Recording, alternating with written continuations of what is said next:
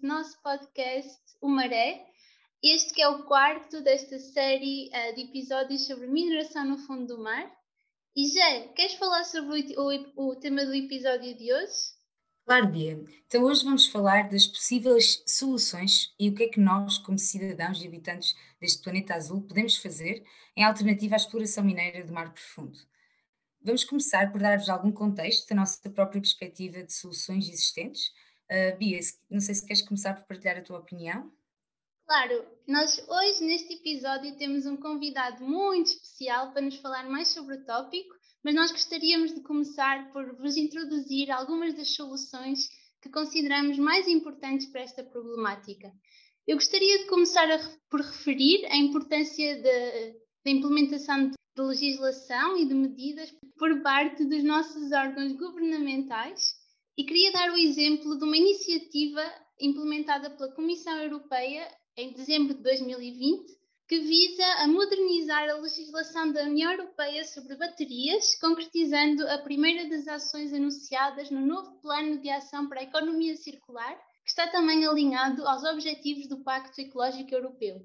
O que a Comissão Europeia propõe é o estabelecimento de requisitos obrigatórios, como, por exemplo, o recurso a materiais de origem responsável com utilização restrita de substâncias perigosas, uma pegada de carbono mínimo, o aumento do desempenho e da durabilidade do ciclo de vida das baterias e, claro, metas para a recolha e reciclagem das baterias, ou seja, eles propõem nesta nova legislação que todas as baterias recolhidas tenham que ser recicladas e que é necessário alcançar elevados níveis de recuperação, em especial para materiais valiosos como cobalto, lítio, níquel e chumbo. Dentro desse tópico, gostava de acrescentar que até mesmo no início da década da ciência do oceano, ou seja, no início deste ano, em janeiro, a Panasonic, que é o principal fornecedor de baterias elétricas à Tesla, lançou uma bateria com menos de 5% de cobalto e o chefe do departamento energético da empresa anunciou que em cerca de dois a três anos conseguirão ter uma bateria com 0% de cobalto. É já um grande avanço, porque é um dos minerais raros que se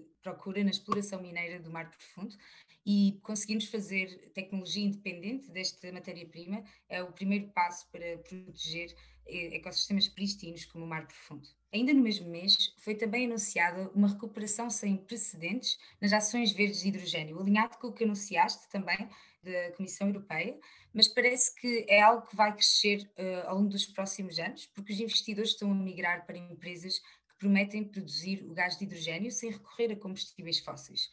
Então, espera-se também que a União Europeia está a planear já até 2050 aumentar progressivamente o investimento em projetos de hidrogênio renovável, para substituir os setores que são atualmente dos mais poluentes. E além disso, já como nós tantas vezes já referimos neste podcast, e nos primeiros três episódios que apresentamos sobre a problemática, é necessário ciência e os próximos anos vão ser sem dúvida fundamentais para conhecer mais sobre o oceano profundo e também para desenvolver tecnologias que sejam mais sustentáveis e que não dependam tanto de recursos minerais. E claro que apostem na economia circular. Então hoje, como a Bia já anunciou, temos a presença de um grande convidado, o Gonçalo Carvalho, que é atualmente o coordenador executivo da CIAENA e consultor de várias ONGs internacionais.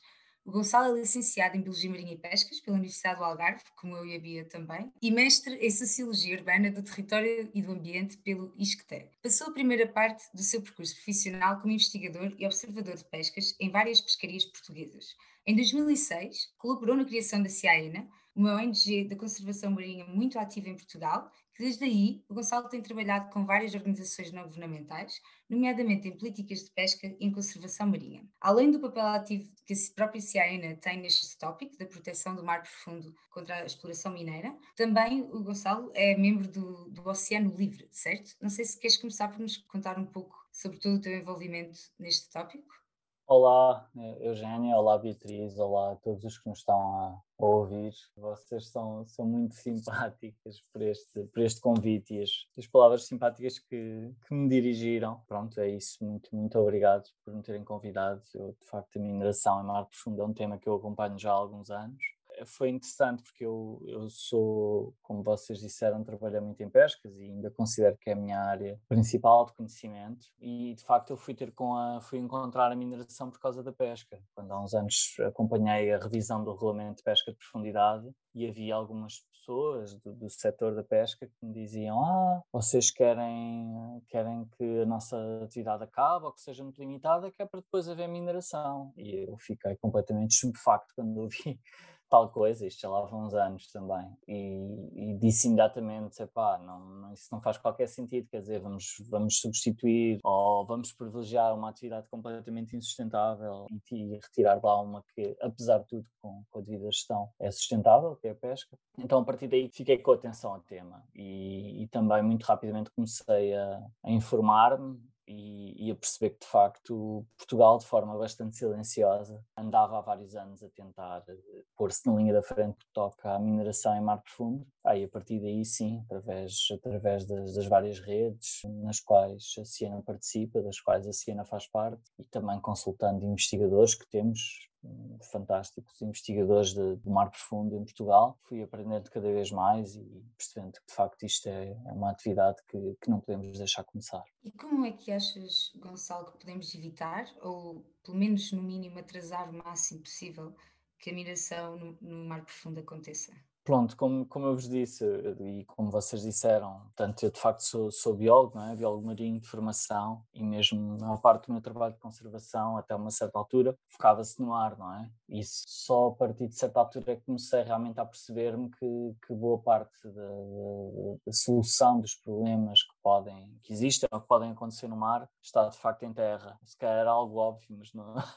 eu não tinha feito a ligação até certa altura. Ah, o consumo de pescado é uma coisa óbvia em termos de pesca, mas a questão da mineração ah, acho que sublinham essa dimensão. É em terra que nós vamos salvar o mar, no fundo. E toda a lógica mal fundamentada e, e com uma argumentação um bocado dúbia para a mineração em mar profundo, de facto, baseia-se num, num, nível de consumo, num nível de necessidades de minerais equiparável ou ainda superior ao atual. E eu acho que, de facto, o que tem sido interessante para mim, particularmente, descobrir é como a luta contra a mineração em mar profundo passa exatamente por uma, uma revisão, um pensar na forma como produzimos e consumimos determinados produtos no caso muito concreto da mineração, estamos a falar sobretudo de tecnologias. Tem sido interessante perceber como, como de facto essa ligação não é difícil de fazer. As pessoas percebem que de facto a nossa relação com os equipamentos eletrónicos é uma relação cada vez mais descartável. Eu penso que é aí que está a solução, é, é em de facto encararmos no, as nossas necessidades e a forma como consumimos no contexto das matérias-primas que, que precisamos retirar do,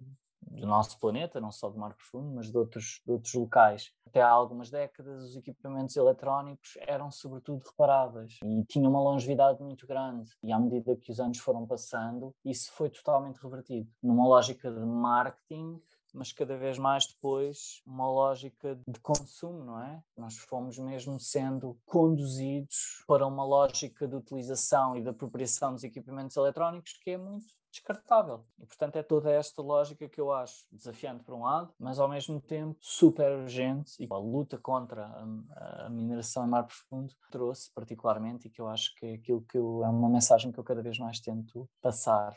Obrigada, Gonçalo, por essa perspectiva. Sem dúvida que o consumo e os problemas associados ao consumo é um paradigma que realmente tem que mudar para atrasarmos ou evitarmos que esta situação de mineração aconteça mas uh, começamos o episódio por falar um pouco de, de algumas soluções ou iniciativas que tentam resolver a problemática, como por exemplo a economia circular, que tu acabaste por falar um pouco também, uh, e também falar uh, de inovações tecnológicas, como as baterias sem cobalto, que a Eugénia referiu.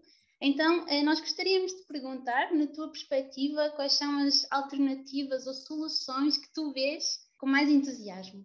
Olha, eu, eu trabalho muito em, em, em, policy, não é? em acompanhamento de processos de, de revisão de legislação e, portanto, imediatamente vêm à cabeça várias nesse sentido, uh, no que toca à, à, mineração em mar profundo, ou no fundo, aquilo como, como a Eugénia disse, neste imperativo que temos todos que ter de atrasar o mais possível, se tudo correr bem. E penso logo, portanto, em, em, em, processos legislativos. E, de facto, para mim isto foi uma descoberta. Repito, eu era biólogo marinho, bem, sou biólogo marinho de formação, não percebo nada de engenharias materiais e, e, de outras coisas, mas tenho feito também algumas descobertas interessantes uh, neste percurso que, que, acho que é importante partilhar. E uma daquelas, uma das coisas mais interessantes é, é o conceito de pericibilidade programada. Portanto, uh, basicamente é isto que eu estava a falar há bocadinho, de, de, de, dos produtos cada vez mais terem um prazo de validade, neste caso os produtos eletrónicos, terem um prazo de validade e a partir, a partir passado alguns anos, de facto, ou por questões de marketing, de estética, de apoio técnico, terem que ser substituídas, e, e, e foi com minha surpresa que eu cheguei à conclusão que isso era uma ferramenta empresarial. e desde aí, portanto, como eu estava a dizer, uh, foi muito interessante perceber que há uma série de pessoas e políticos, mas também associações, cientistas, investigadores, uh, que trabalham precisamente para uh, contrariar, para que haja limites legais esta questão da precibilidade programada, ou seja, de certa forma, de, dos equipamentos terem, obrigatoriamente por lei, uma duração alargada. Já houve várias iniciativas legislativas até agora nenhuma muito bem sucedida, porque de facto há, há, vontades contrárias. Já houve várias iniciativas a nível europeu e também a nível nacional para tentar legislar contra este processo industrial, vamos dizer assim, contra esta abordagem em termos de, de produção e, e, duração dos produtos, não, não tão bem sucedidas quanto isso, mas isto vem logo encadeado com outra coisa muito interessante, que é a reparação. E de facto, cada vez mais, todos nós temos a noção que N vezes uma pessoa vai com um telemóvel para reparar e a resposta que é dada é: Ah, optámos por uh, trocar por um novo. Mas sem custo para si, não,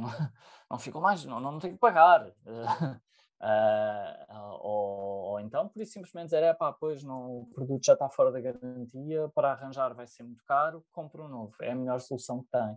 E, portanto, a questão da reparação foi, foi caindo completamente em desuso, associada a esta lógica da precibilidade programada. Uh, e acho que todos, todos nós já ouvimos falar dos repairs cafés. Uh, no fundo, são iniciativas de, de, de cidadãos que, que, que, alguns com alguma formação em engenharia ou em eletrotécnica que começam precisamente a partilhar os conhecimentos que têm a nível de reparação. Fácil encontrarem na, internet fóruns e, e cafés na, na, vossa, na vossa área de residência. Em termos legislativos, eu chamava a atenção para um site que se chama repair.eu, que eh, é uma iniciativa de cidadania para, de facto, instituir o direito à, à reparação dos equipamentos eletrónicos isto sim totalmente uh, alinhado com o Green Deal, portanto com o Pacto Ecológico Europeu. Neste, neste ângulo de atacar as raízes do problema, vocês deram também um exemplo há bocadinho das, das, das, das baterias que a Tesla usa e a, e a, redução drástica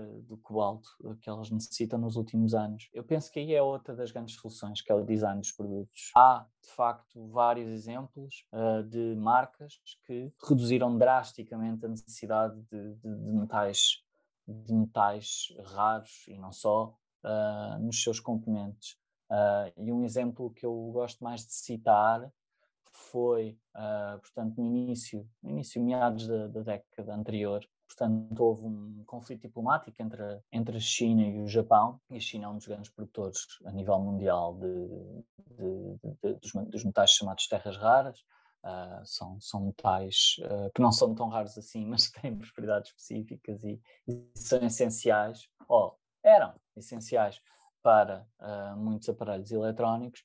Então, o que aconteceu foi de facto por um, conflito diplomático entre, entre a China e o Japão. A China suspendeu durante alguns meses a exportação desses materiais para o Japão e imediatamente, com esse estímulo muito objetivo, o que é que aconteceu? Uh, várias empresas do, do, ramo tecnológico, o Japão, como todos nós sabemos, está, está sempre na crista da onda em termos de, em termos de produção de, de equipamentos eletrónicos. Várias empresas começaram a, a, atacar o problema pela raiz, portanto, a pensar: então, espera aí, vamos olhar para os nossos equipamentos eletrónicos e vamos pôr os nossos investigadores, os nossos engenheiros materiais, a ver que produtos, que metais destes é que de facto nós não necessitamos. E E, um dos exemplos que eu gosto de citar dessa altura foi a Honda, que devido a esse período uh, deixou de utilizar cerca de 17 componentes metálicos que usava nos centralinas dos seus carros. Uh, se calhar aumentou a quantidade de outros, não, não sei dizer isso mas pelo menos, quer dizer, houve ali um estímulo muito objetivo e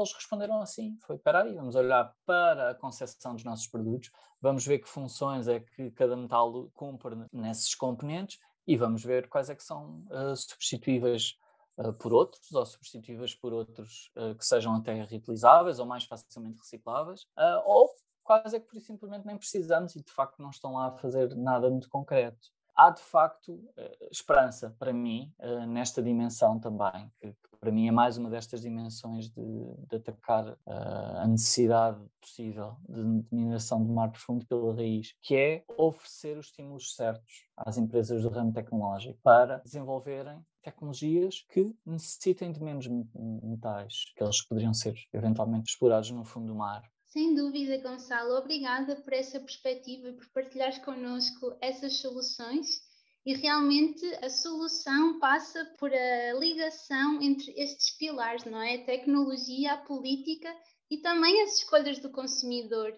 E só acrescentando uma, um pequeno comentário àquilo que tu falaste, é, do papel do consumidor em, neste ciclo, é também referir uh, o mercado da segunda mão, não é? Eu, pessoalmente, eu sou uma consumidora de eletrodomésticos, roupa, livros, o que seja em segunda mão, e realmente é muito importante. É bom, obviamente, para o planeta, mas também para o nosso bolso, né? que normalmente estes produtos são, são mais baratos e, e, claro, estamos a dar uma nova vida a eletrodomésticos ou aparelhos ou o que seja, que muitas vezes estão em perfeitas condições e são só trocados por este estímulo de consumo, como tu já tantas vezes referiste no teu discurso. Exatamente, Beatriz. Além disso, também gostava de acrescentar ao que o Gonçalo referiu, em termos da inovação das marcas e de passar muito por aí as soluções. Referi, por exemplo, um exemplo da Fairphone no que toca aos smartphones, aos telemóveis de hoje em dia, que, como o Gonçalo disse, parece que cada vez são feitos para menor durabilidade e resistência. E a Fairphone procurou, foi criada até para conseguir fazer um smartphone sem qualquer uh, minerais raros mas mesmo ainda não tendo conseguido atingir completamente esse objetivo, já fez grandes avanços nesta indústria, tendo produtos que são desenhados para durarem e são de encaixe modular, o que quer dizer que quando alguma peça, como por exemplo o ecrã, é danificada, a pessoa não tem de comprar uh, um telemóvel novo e não tem essa questão do preço, é mais ligeiramente, bastante proporcionalmente mais barato do que adquirir um telemóvel completo e tem apoio técnico para conseguir sozinho mudar as peças necessárias, seja a câmera ou até instalar novos módulos que, se, que atualizem o telemóvel à última versão existente. E toda esta marca tem como objetivo exatamente reduzir os resíduos de equipamentos eletrónicos domésticos e reduzir este consumismo e também aumentar a responsabilidade de cada um de nós com os produtos que temos e escolhemos, não é? E compreender também a conexão de todos estes produtos que nos permitem, felizmente, conectar às pessoas que nós gostamos, e principalmente este, nestes tempos de pandemia, a tecnologia tem ajudado muito a trazer essa presença em tempos de ausência, mas também compreender de toda a conectividade que tem esse equipamento, toda a história, toda a produção, todo o impacto. Isso também é muito importante. Nós, como cidadãos deste planeta, temos consciência da produção e das implicações das nossas escolhas, que acho que é algo que lá está, é poucas vezes referido mas também há, há várias soluções, como nós referimos, e é positivo compreendermos que temos um oceano de soluções e eu acredito e espero que no fim desta década, ou seja, daqui a nove anos, estejamos com muitas mais soluções já em execução e que já estejamos a reverter esta maré de impacto no oceano. Gonçalo, gostarias então de acrescentar mais alguma solução a estas todas que já falamos durante o episódio? Sim, Beatriz. Um, eu ia, ia, recomendar mais um site, uma campanha que eu acho que é muito interessante e que também acaba por uh, ir buscar destes, destas possibilidades para, para realmente reduzir a necessidade de, de, de montar e adiar, portanto, a mineração em mar profundo. Uh, é do, do European Environmental Bureau, que é uma grande organização sediada em Bruxelas, mas uma aquilo que se chama uma organização guarda-chuva, portanto tem inúmeros membros por toda a Europa, eles trabalham várias questões ambientais, mas também muito estas questões da economia circular. E, portanto, o website é, é no, é, está alojado no endereço deles, é ebb.org, organização, barra circular future, circular hyphen future. Um, e, e, eles abordam nesse website uh, várias destas dimensões do, do, do, emprestar.